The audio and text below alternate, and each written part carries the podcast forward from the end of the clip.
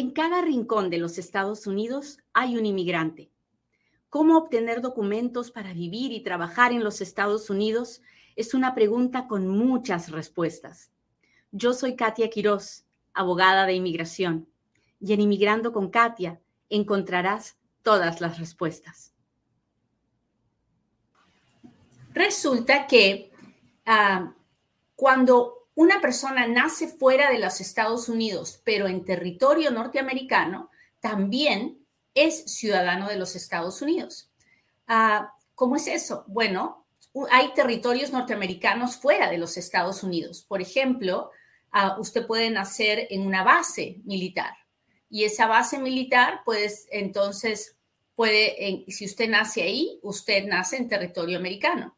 Si usted nace en una embajada de los Estados Unidos fuera de los Estados Unidos, ese es territorio americano. Y así, hasta ahí, ¿vamos bien? Cuénteme si me está entendiendo, si me está escuchando. Déjeme saber. Hola, Patti, ¿cómo estás? Muchas gracias por estar aquí. Déjeme ver, déjeme ver. Listo. Entonces, hay también personas que no nacen en ningún territorio norteamericano, pero que al nacer siguen siendo ciudadanos de los Estados Unidos porque derivan la ciudadanía de su papá o de su mamá. Así como lo oye.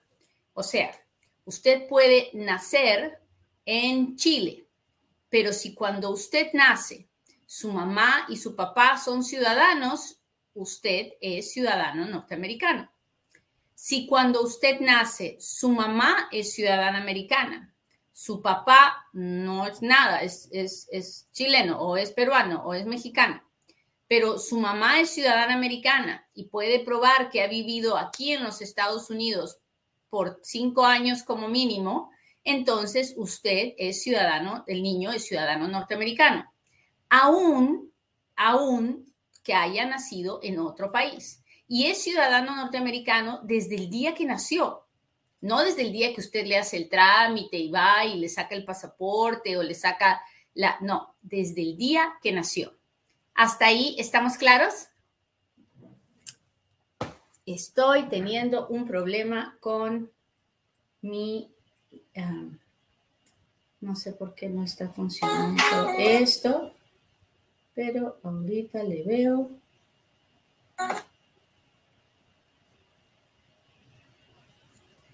A ver si así funciona. Si me está entendiendo, déjemelo saber. Si le gusta el programa, póngame, ya sabe, tiene que dejarme saber que está aquí presente, compártalo. Muy bien. Muy bien, muy bien. Hemos hablado entonces de que uno es ciudadano cuando nace en los Estados Unidos, uno es ciudadano americano cuando nace en un territorio norteamericano en el extranjero y también es ciudadano americano cuando nace de un papá o una mamá que es ciudadano americano siempre y cuando el papá y la mamá tengan ciertos requisitos. No todos los niños que nacen en el extranjero y tienen un papá o una mamá norteamericano son norteamericanos. Depende de muchos factores pero es muy probable que sí lo sean. Hasta ahí vamos bien, pero yo no los estoy, no los estoy escuchando, estoy mirando los comentarios que me están dejando y veo que son bien, bien poquitos, así que por favor escríbame, déjeme saber que está aquí. Cada vez que usted interactúa conmigo, el video se ve con más personas y, y de eso se trata. Así que por favor, permítame llegar a un inmigrante más hoy día que necesita escucharme, que necesita hacerse ciudadano. Muy bien, listo. Hablemos ahora del inmigrante que no, que no tiene papá o mamá ciudadano norteamericano y que no ha nacido en ningún territorio americano en el extranjero. ¿Qué pasa con él? Bueno, los inmigrantes, una vez que eh, entramos a los Estados Unidos, tenemos una sola meta, convertirnos en ciudadanos americanos. Es ahí donde acaba la ruta del inmigrante. Hay inmigrantes que entran legalmente, bendito sea Dios, entran con visas, entran con residencias, ¿verdad? Y son y, y están legales.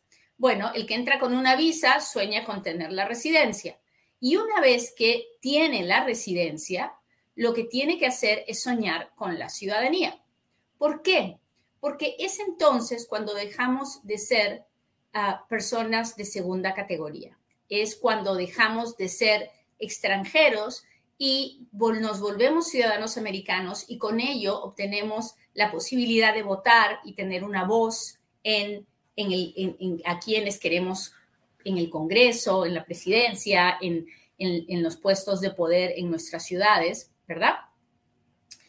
Entonces, el residente es el único que puede hacer un proceso de naturalización para hacerse ciudadano el proceso por el cual un residente se convierte en ciudadano se llama proceso de naturalización.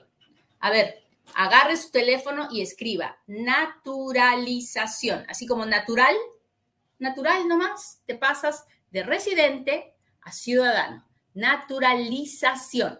¿Quién es el primero en escribirme naturalización? Levante la mano. A ver cuán rápido, cuán rápido están cuán rápidos están hoy día, quién está bien despierto. Pati Norma Gómez. Ah, bravo, Pati. Gracias, gracias, gracias. Muy bien, muy bien. Listo. Ah, y a través de este proceso de naturalización es que un inmigrante se convierte de residente a ciudadano. ¿Cuáles son los requisitos para hacerme ciudadano? Bueno, en la mayoría de los casos, el requisito es tener cuatro años y nueve meses de residente como mínimo. ¿Por qué digo en la mayoría de los casos? Porque hay una situación especial en la que no tengo que esperar cuatro años y nueve meses, sino que tengo que esperar dos años y nueve meses para poder hacerme ciudadano. Y ese es el caso de aquella persona que es residente y está casada con un ciudadano o ciudadana norteamericano y está viviendo con ese ciudadano o ciudadana norteamericano. Así que en esos casos la espera no es cuatro años y nueve meses, sino dos años y nueve meses. ¿Por qué hay un tiempo de espera? Porque el gobierno quiere asegurarse que ese residente legal realmente está asimilándose a los Estados Unidos, realmente está viviendo aquí y la está pasando bien aquí y que se quiere quedar aquí. Por eso viene el segundo requisito. El segundo requisito es que ese inmigrante pueda probar que ha pasado dentro de los Estados Unidos la mitad del tiempo que tenía que esperar más un día. Entonces, si usted se hace residente, pero usted, la verdad, pues aquí no le gusta, ¿no? Sobre todo, sobre todo mis, mis personas mayores, ¿no? Mis abuelitos y mis abuelitas, que se hacen residentes, pero la verdad es que no se hallan, no se acostumbran y se van. Y entonces vienen a, a visitar a los hijos un ratito, ¿no? Así, un mes aquí, un mes allá, pero realmente no están viviendo aquí. Ellos no pueden hacerse ciudadanos porque no pueden probar que han sido realmente residentes legales de los Estados Unidos. Recuerde que para ser residente legal, uno tiene que tener seis meses y un día de cada año dentro de los Estados Unidos.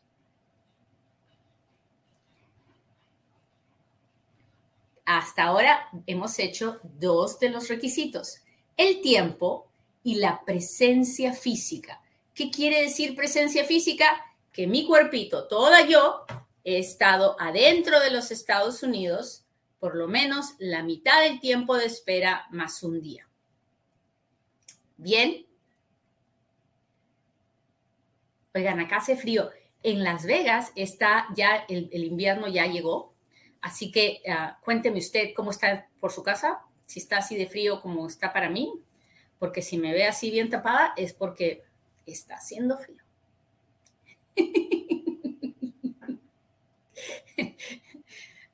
Muy bien, vayamos, a, vayamos al tercer requisito. El tercer requisito es que yo pueda probar que tengo buena conducta moral. Y usted me dirá, ay, Katia, ya empezaste a hablar en chino. No, Luis, ¿cómo estás? Gracias por la rosa. No, buena conducta moral quiere decir, buena conducta moral quiere decir que no que soy una buena persona, que soy respetuosa, respetable, no, nada de eso. Buena conducta moral quiere decir que no he cometido ningún delito o ningún acto que vaya contra la fe pública. Hola, Catrachita, gracias. ¿A qué me refiero con eso? Si usted es, es buena, mala, si usted eh, es exitosa, si usted es rica, si usted es pobre, a nadie le importa. Pero que usted haya pagado sus taxes a tiempo, que usted, ah, si tiene child support, que esté pagando su child support a tiempo. Si usted no, ha estafado a nadie, si usted no lo han arrestado por ninguna payasada, ya sabe, ¿no? DUI, violencia doméstica, una de esas cosas. Si a usted no ha tenido ningún ticket por robo, si usted no ha hecho nada en la corte criminal, no ha tenido problemas con la policía, ha cumplido con todas sus responsabilidades, entonces usted tiene buena conducta moral. Pero si usted no tiene buena conducta moral, entonces es mejor no meter una aplicación de ciudadanía porque vamos a gastar un montón de plata por las verdaderas puras, ¿sí o no? A ver, ¿usted qué, qué cree?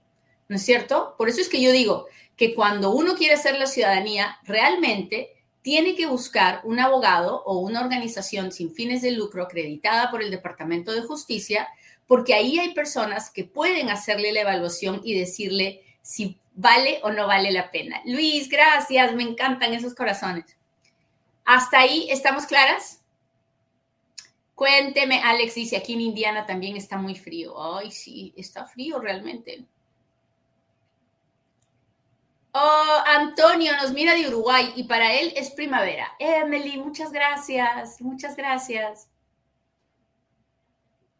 Muy bien, seguimos. Requisito número cuatro.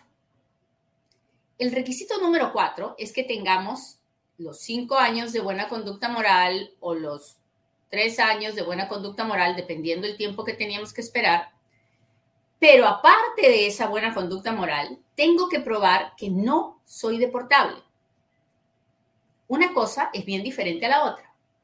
Usted me dirá, es lo mismo. No, no es lo mismo ni es igual. Porque mire usted, puede ser que yo en los últimos cinco años me he portado maravilloso, no me he metido en problemas con nadie, he pagado todo y he hecho todo. Pero hace 10 años o hace 15 años tuve un problema por drogas y me rehabilité, bendito sea Dios pero me llevaron a la cárcel y me metieron preso. Ese problema por drogas me hace súper deportable, aunque yo sea residente legal. Entonces, tengo los cinco años de buena conducta moral, pero no puedo hacer la ciudadanía porque si no me van a poner en proceso de deportación. ¿Me entiende lo que le estoy diciendo?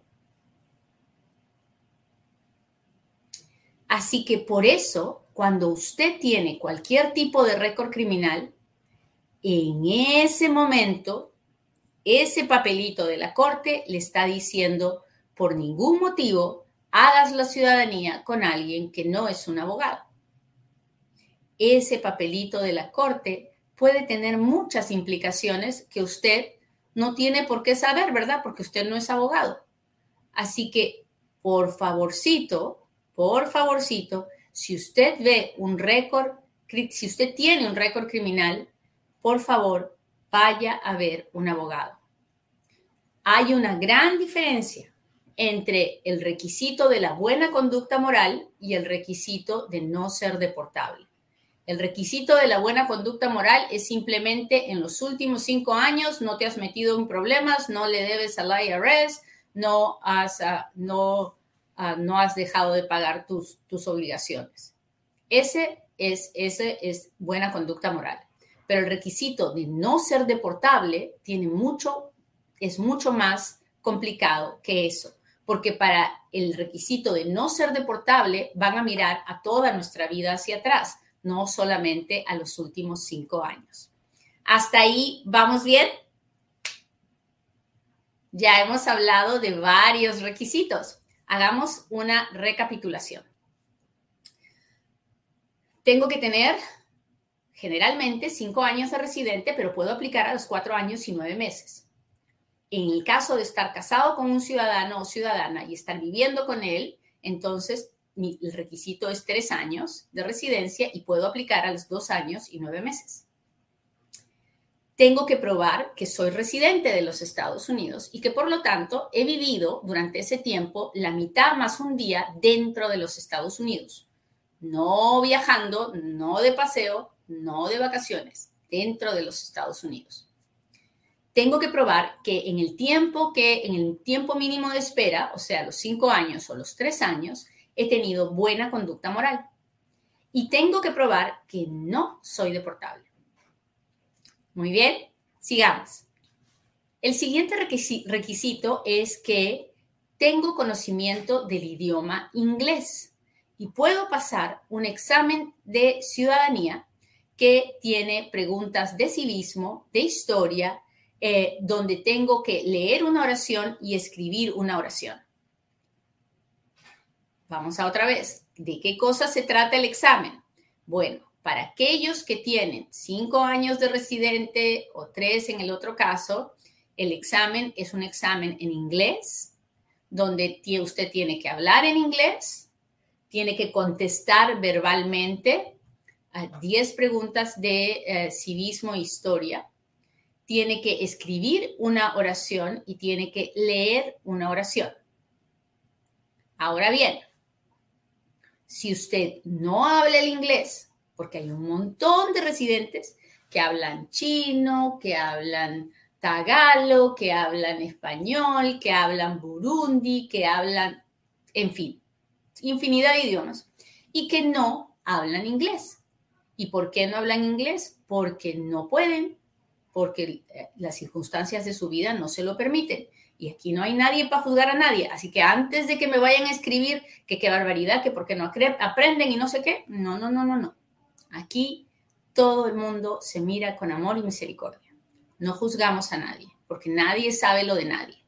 Entonces, hay personas que no pueden aprender inglés y en ese caso, si quieren dar el examen en su idioma, en nuestro caso en español, si quieren dar el examen en español sin tener que leer nada ni escribir nada, deben de esperar hasta tener por lo menos 15 años de residente y 55 años de edad o 20 años de residente y 50 años de edad. En esos casos, puedo hacer el examen de naturalización, el examen de ciudadanía en mi propio idioma y no y lo único que tengo que hacer es contestar las 10 preguntas ah, del, del, examen y si las, si las contesto bien, entonces ya pasé el examen de ciudadanía. ¿Cómo vamos, muchachos? Cuénteme, cuénteme, cuénteme cómo vamos. Ahora bien, ¿qué pasa si usted no puede aprender inglés, pero tampoco puede memorizar las, las 100 preguntas para contestar el examen de 10 preguntas? En ese caso, la única otra opción que tenemos es pedir una excepción del, del examen. O sea, nos, nos tenemos que parar frente a la oficina de inmigración y decir, oiga, quiero hacer la ciudadanía, quiero hacerme ciudadano, pero la verdad es que no, no puedo hacer el examen y el gobierno me va a decir, ok, la única razón por la que te podemos quitar el examen, o sea, hacerte exento del examen, es que tú nos puedas probar que la razón por la que no puedes aprender otro idioma o no puedes aprender las 100 preguntas es porque tienes una condición médica que no te lo permite. O sea, si usted me dice, no, ¿cómo voy a aprender inglés? Mire que ya tengo 70 años y yo no, yo no, fui a la escuela. Eso no, eso no cuenta. Solo cuenta si usted tiene una situación médica que no le permite ni aprender otro idioma ni memorizar las preguntas. Ahora, ¿qué, ¿cómo se llama eso? Se llama una excepción al examen de naturalización. Se hace a través de un documento que se llama la forma N648, que en este momento ha sido revisado por el gobierno y que se supone que va a ser más fácil porque antes era súper, súper, súper difícil poder obtener una de estas excepciones y ahora no sabemos cómo va a ser porque recién ha entrado en efecto la nueva, la nueva aplicación. Pero básicamente es un documento que le llevamos al doctor, al doctor de cabecera, al que nos mira, al que nos da las medicinas, y ese doctor es el que tiene que firmar y decir, no, pues aquí esta persona nunca va a pasar este examen porque no tiene la capacidad de hacerlo, no tiene la capacidad médica de hacerlo. Y yo le puedo dar ejemplos, por ejemplo, de quién pasa ese, esa excepción fácilmente, pues un niño con síndrome de Down, uh, un, un, niño muy, con autismo muy severo, una persona que ha tenido un una cirugía mayor de cerebro, una persona que está hospitalizada, entubada. En esas situaciones, claro, no hay mucho que preguntar, hay, simplemente hay que mirar la firma del doctor y decir, ok, donde la cosa se pone complicada es en los casos de Alzheimer, cuando la persona todavía pues, está alerta, todavía sabe dónde está, cuando hay una depresión muy severa, en esos casos es donde se pone complicado la excepción de, ah, y en muchos otros más, ¿no? De, de la ciudadanía. Pero en fin, ya les conté cuáles son los requisitos, ahora les cuento cómo es el proceso. El proceso primero es hacer una aplicación, como todo en inmigración. La aplicación se hace a través de la forma N400 y para llenar la aplicación cualquiera la llena. El problema es que cualquiera la llena mal porque las preguntas en esa aplicación son muy capciosas y son muy serias porque se tratan de toda la vida de esa persona que hoy es residente legal. Así que esa, aplicación no es un juego, es bien seria y uno puede estar metiéndose en problemas por no saber lo que está haciendo. Así que hay que llenar la aplicación, hay que enviarla al gobierno, el gobierno me tiene que dar una entrevista y después de la entrevista, si paso todo, entonces el gobierno me da una fecha de juramentación para convertirme en ciudadano americano.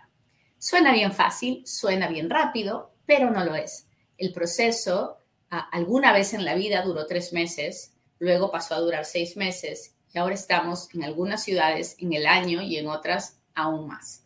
Así que, ¿vale la pena hacerse ciudadano? Cuesta 780 dólares. La verdad es que sí vale la pena hacerse ciudadano, por donde usted lo quiera mirar. Si, si usted dice, bueno, porque quiere pedir a sus familiares, es mil veces mejor ser ciudadano que residente, porque los residentes no pueden pedir a nadie más que su esposa y sus hijos solteros. En cambio, el ciudadano puede pedir mamá, papá, hermanos, hijos solteros, casados y, y los esposos. Así que por ahí ese lado, no hay duda, hay que hacerse ciudadano. Por el lado del trabajo, también. Porque mire usted, los, residentes pueden trabajar, ¿verdad? Pero no pueden conseguir un, trabajo con el gobierno federal. Ah, no saben, uno cuando está de residente no sabe qué va a pasar mañana, porque puede haber una, situación fortuita que termina haciéndonos deportable y nos quitan la residencia. O me puedo terminar yendo de viaje y no poder regresar y me quitan la... O sea, hay varias razones por las que me pueden quitar la residencia. En cambio, el ciudadano no tiene nada que temer ya, ya la hizo, o sea, va a poder tener trabajo el resto de su vida. Hablemos del retiro, porque hay mucha gente que pues no le importa ni el trabajo, ni la familia, ni nada, ¿no? Y entonces yo le digo, ah, muy bien, usted ha trabajado 30 años como residente y un día se va a querer retirar, ¿verdad? Y va a necesitar su seguro social, ¿verdad? Muy bien. Y usted sabe o no sabe que todos los años siempre sale algún congresista de esos desgraciados que dice que el seguro social está en bancarrota y que entonces la única manera de solucionar esto es que solo los ciudadanos americanos reciban su retiro, su pensión del Seguro Social. ¿Y ellos lo pueden hacer los congresistas? Claro que lo pueden hacer. ¿Lo van a hacer? No lo sé, pero de que le intentan, le intentan. ¿Usted se quiere arriesgar? ¿Usted se quiere arriesgar a perder su retiro? No, ¿verdad? No, pues yo tampoco, por eso me hice ciudadana, porque he trabajado bien duro y sabe Dios que bien duro y que quiero tener una vejez decente. Así que ya lo sabe, no hay excusa para no querer hacerse ciudadano. ¿Cómo se hace ciudadano? Mire, hay un montón de organizaciones sin fines de lucro a lo largo de los Estados Unidos apoyando a personas que quieren hacerse ciudadanas. Si, la, si, el lugar está acreditado por el Departamento de Justicia, mucho mejor todavía, porque en esos lugares tienen mucha precaución y si usted tiene cualquier cosa que haga su caso especial, lo van a referir con un abogado. Definitivamente, con un abogado que sepa lo que está haciendo, todavía mucho mejor. Pero de ninguna manera se vaya usted a un llenapapeles. Los llenapapeles no tienen idea de lo que está pasando. No tienen la menor idea. La mayoría de los casos de ciudadanía que yo veo son gente que va a la entrevista, se mete en el bolondrón y después me busca. Así que no sea usted uno de esos.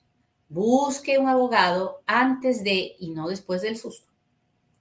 Muy bien, muchachos. Ahora sí, veamos un par de preguntas y después me voy porque tengo que hacer consulta aquí. A ver, déjeme ver, déjeme ver, déjeme ver. ¿Cómo están mis amigos del TikTok? Gracias por estar aquí. ¿Ya compartieron? Cuénteme si usted ya compartió el programa de hoy para que lo vean muchas personas. Lilia, mi sobrino tiene DACA, tuvo un DUI, es tiempo de renovar su permiso. ¿Cree usted que se lo autoricen? No, mi Lilia.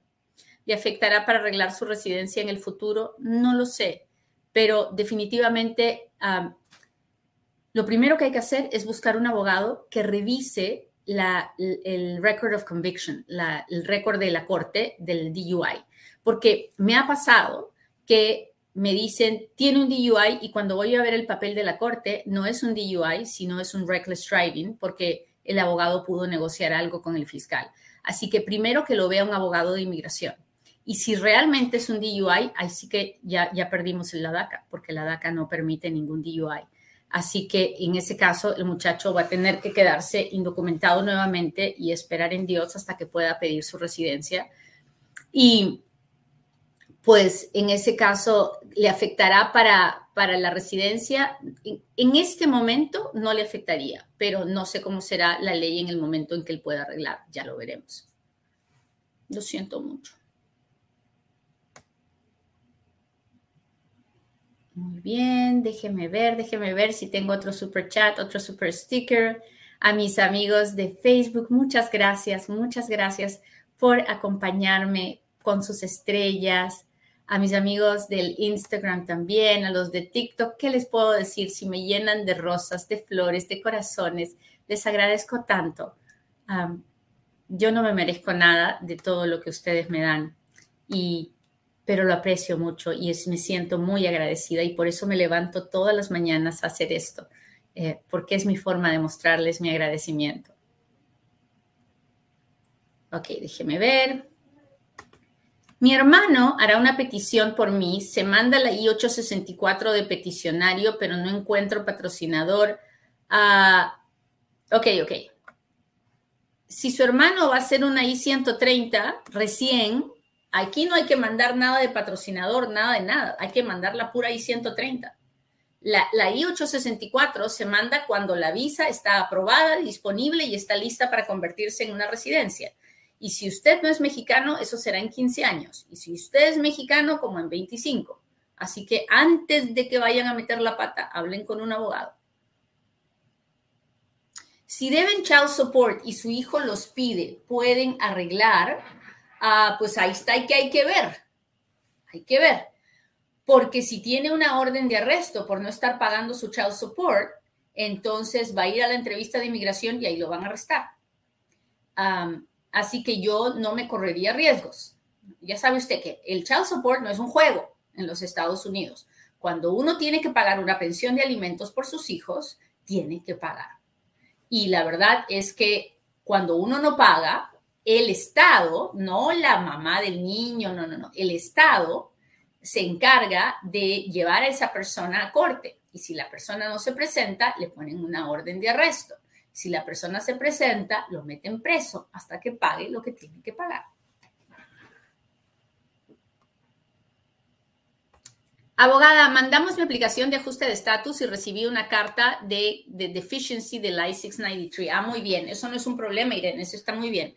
Eso es una carta que dice que usted tiene, que no envió el examen médico y que lo tiene que llevar el día de la entrevista o que lo tiene que enviar por correo y eso está fabuloso. Porque como estos exámenes médicos tienen fecha de caducidad, pues para que no lo haga doble.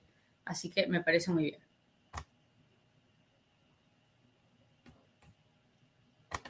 Cristian, buenos días. Mi pregunta es, ¿por qué los 601A están tan dando mucho tiempo? Ay, sí, esto está horrible, lo de los perdones. Horrible, horrible. Cuando empezamos con los perdones, demoraban seis meses en contestarnos, luego se pasaron a un año, luego se pasaron a dos años. ¿Y qué creen? Que ahora nos han dicho que en la oficina de Potomac, 38 meses. Pero no se preocupen muchachos, porque los abogados ya estamos trabajando en eso y ya hemos presentado varias demandas y dentro de poco se va a presentar una demanda que va a ser un class action, o sea que le vamos a pedir al juez que le dé la orden a la Oficina de Inmigración de que ah, responda lo antes posible, porque ya 38 meses ya, ya, ya se pasó de todo, ¿no? Sobre todo cuando la gente está pagando mil dólares para que le procesen el perdón. Así que estamos trabajando en eso, eso es lo único que le puedo decir. Uh, la excusa del gobierno es que no tienen suficiente personal y que no tienen dinero para contratar más personal, pero estamos trabajando en eso.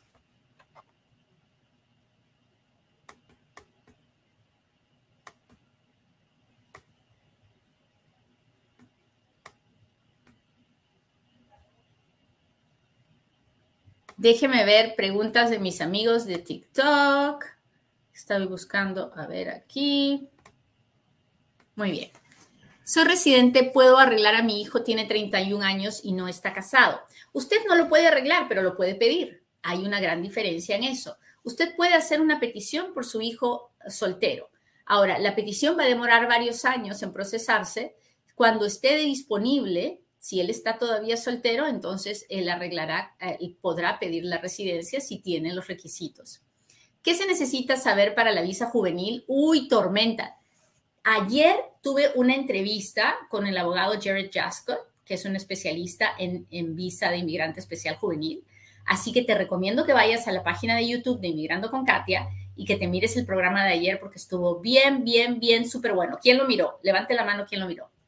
Ah, hola, el parol, todo el proceso fue aprobado, solo al final el permiso de viaje. Déjeme ver. Solo al final el permiso de viaje, no. ¿Tiene alguna información? No sé de qué me está hablando. ¿Está hablándome del parol venezolano? ¿Está hablándome del advance parole? No sé, no sé de qué me está hablando. No tengo ninguna información de eso. Citas de aprobación, ya completé los seis pasos en este año. ¿Cuándo obtendremos cita? Depende. Si está hablándome de México, después de que todo está completado, eh, yo diría un año, dos, tres meses. Si está hablándome de Perú, dos años. Si está hablándome, tiene que mirar en cada embajada. Así que la invito a que vaya a la página web de la embajada y vea cómo está el asunto. ¿Cuánto demora un permiso de trabajo si es por matrimonio? Siete a ocho meses. Gloria, Gloria dice, abogada, ¿los casos de ciudadanía que mete un abogado de inmigración son más rápidos? No, no, no, no, no, no.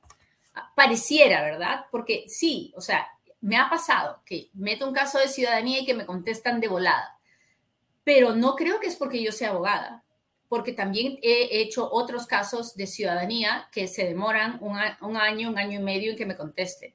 Así que la respuesta es no. No porque usted haga su aplicación con un abogado va a ser más rápido. Lo que sí va a ser es más seguro, porque el abogado tiene que fijarse de estar haciendo las cosas bien. Entonces, como le digo, muchas veces la gente, por ahorrarse el dinero, va donde un llena papeles, el llena papeles lo hace, envía todo, la persona va a la entrevista, le niegan en la entrevista y después me viene a buscar a mí y ahora estamos metidos en un lío más grande, ¿verdad? Así que bueno, si usted está en Las Vegas, yo lo invito a, esta institución sin fines de lucro, la Casa del Inmigrante, eh, que está en el Centro Rafael Rivera, o al proyecto de ciudadanía de la Unión Culinaria, que también ah, tiene, un, tiene un proyecto que se dedica solamente a ayudar a las personas a hacerse ciudadanas. Si usted está en otra ciudad y conoce alguna organización, comparta la información para que todas las personas en ese lugar puedan contestarle. Acabo de mandar los papeles para renovar mi residencia. La pregunta que tengo es si puedo aplicar para la ciudadanía mientras tanto. Ah, una vez que tenga el recibo de que aplicó para la residencia, usted puede aplicar a la ciudadanía. Claro que sí. Muy bien, me alegra mucho haber estado con ustedes. Les agradezco como siempre su paciencia conmigo y espero que hayan aprendido mucho de esta, de esta clase de hoy. Así que con el favor de Dios, nos vemos en otro Inmigrando con Katia. Bye.